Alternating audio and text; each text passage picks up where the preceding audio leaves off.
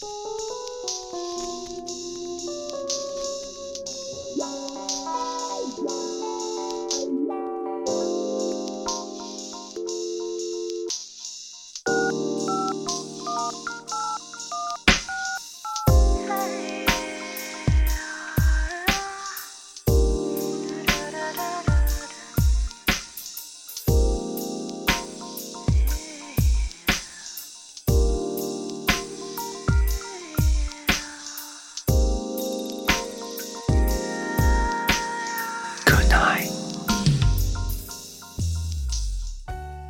当你决定放弃一件事或者一个人的时候，这意味什么？以前总觉得坚持跋涉，让自己遍体鳞伤，这才了不起。后来才发现，放弃更需要勇气，取舍，不再盲目，了解自我所需。你等不到的或不属于你的，就该放下。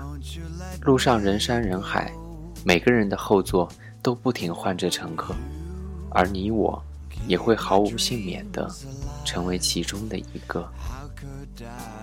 二零一四年五月十五号，在重庆，跟你说晚安，晚安。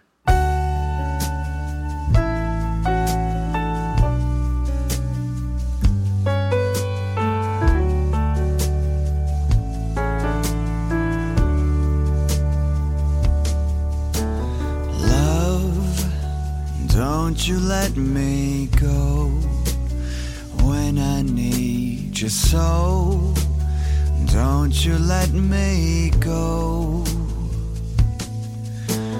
You keep my dreams alive. How could I survive